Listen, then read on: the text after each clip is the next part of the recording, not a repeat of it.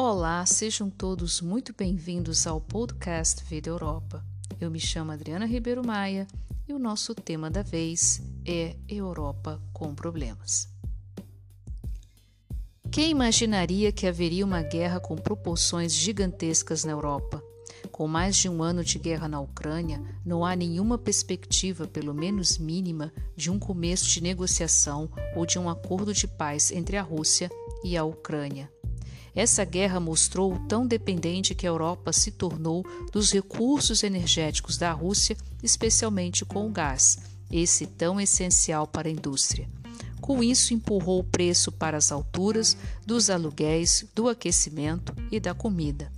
A inflação alta traduz perca de poder aquisitivo do europeu, especialmente da geração pós-Segunda Guerra Mundial não acostumada com a inflação. Neste podcast, vamos fazer um breve resumo em, da situação em quatro países europeus com nuances políticas muito diferentes. Áustria. O país alpino se encontra num turbilhão político desde que o Estado da Baixa Áustria há uma coalizão de ultradireita entre os conservadores, o ÖVP, e extrema-direita, FPÖ de olho nas pesquisas de intenção de voto para a eleição do Parlamento Nacional marcado para outubro de 2024, o UFALP pegou carona na boa colocação do FPÖ nas pesquisas.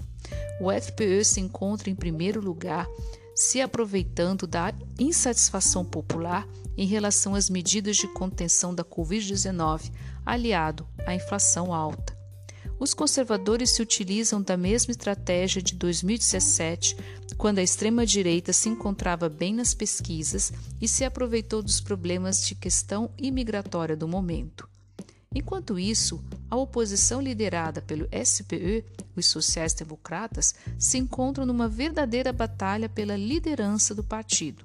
Os dois principais candidatos, a atual líder Pamela Wende Wagner e Hans-Peter Doskozil, governador do estado do Burgenland, travam uma disputa ferrenha dos membros do partido para indicação para concorrer ao cargo de cabeça de lista para as eleições do Parlamento Nacional. A decisão definitiva sairá em junho. Entretanto, o resultado da eleição do Parlamento Nacional de Salzburg pode acelerar a decisão. Essa eleição está marcada para o 23 de abril. Aí, a extrema-direita está muito bem nas pesquisas. Alemanha. Assim como acontece na Áustria, a inflação afeta o poder aquisitivo do alemão. A coalizão entre três partidos tem sido marcada por várias brigas entre os verdes, os sociais-democratas e os liberais. A guerra na Ucrânia deflagrou uma crise grave no SPD com os sociais-democratas, já que o antigo chanceler Gerhard Schröder do mesmo partido do atual chanceler, é muito próximo a Vladimir Putin. Com isso, trouxe um debate que coloca os dedos nas feridas da Segunda Guerra e a necessidade de se ajudar a Ucrânia, seja com o recebimento de refugiados ucranianos, bem como o envio de material bélico, tema absolutamente tabu para os alemães. O país já vinha sendo afetado por greves em vários setores. Já na próxima semana, no 27 de março, a Alemanha vai encarar greve no setor de transportes que vai paralisar o país. O atual chanceler Olaf Scholz tem sido acusado de omisso por não ter mão dura o suficiente para tratar os problemas. França. Se as greves começam a afetar a Alemanha, as greves têm sido uma marca na França desde que anunciou o seu plano de reforma da Previdência, que visa aumentar para dois anos o tempo de trabalho para aposentadoria, Emmanuel Macron vem enfrentando, além das greves, várias manifestações violentas em Paris e em outras cidades da França. A reforma da Previdência é muito necessária para o país, caso contrário, em um futuro próximo, não será possível pagar as pensões. O sistema de previdência francês é considerado um dos mais generosos do mundo e, como consequência, um dos mais caros. A França foi um dos países mais atingidos pela pandemia de Covid-19, com mais de 100 mil mortos. Ao mesmo tempo, como aconteceu com outros países europeus, o governo francês se viu obrigado a dar subsídios e logo em seguida mantê-los, especialmente para os aluguéis e aquecimento, por conta da alta inflação em função da guerra na Ucrânia. Por cima disso, a França possui um problema histórico com seus banlieues, bairros problemáticos com habitantes das antigas colônias francesas não integrados à sociedade. Suíça a quase quebra de um dos principais bancos do país, o Credit Suisse, deixou os suíços chocados.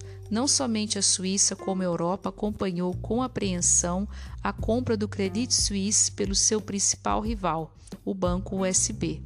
Essa compra foi feita com a ajuda do Banco Central da Suíça, que colocou mais de 100 bilhões de euros nessa transação. Isso gerou uma série de protestos no país. Mas o que levou um dos maiores bancos do país a essa situação? A Suíça possui um perfil diferente dos outros países descritos aqui no podcast. Por conta da sua tradição com os bancos, especialmente com o famoso segredo bancário, por essa razão, a Suíça vinha sido criticada, já que recebia dinheiro de origem ilícita. O próprio Credit Suisse começou a receber contas cujo dinheiro é de origem suspeita. Mas isso não foi o único motivo. O banco sofreu com a má administração e, como consequência, houve a retirada em massa dos depósitos dos seus clientes. No segundo semestre de 2022, mais de 113 bilhões de euros foram retirados do banco e com isso gerou uma crise de liquidez.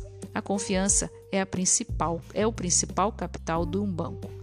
De acordo com especialistas na área financeira, a atuação do Banco Central da Suíça foi necessária, justamente para evitar o processo de quebradeira de bancos a nível mundial, como culminou a crise financeira de 2008. Para concluir este podcast, vale lembrar que a Suíça não é membro da União Europeia. Bom, ficamos com mais um podcast Vida Europa. Eu espero que vocês tenham gostado. Não deixe de curtir, não deixe de compartilhar e aguardo vocês no próximo podcast. Muito obrigada.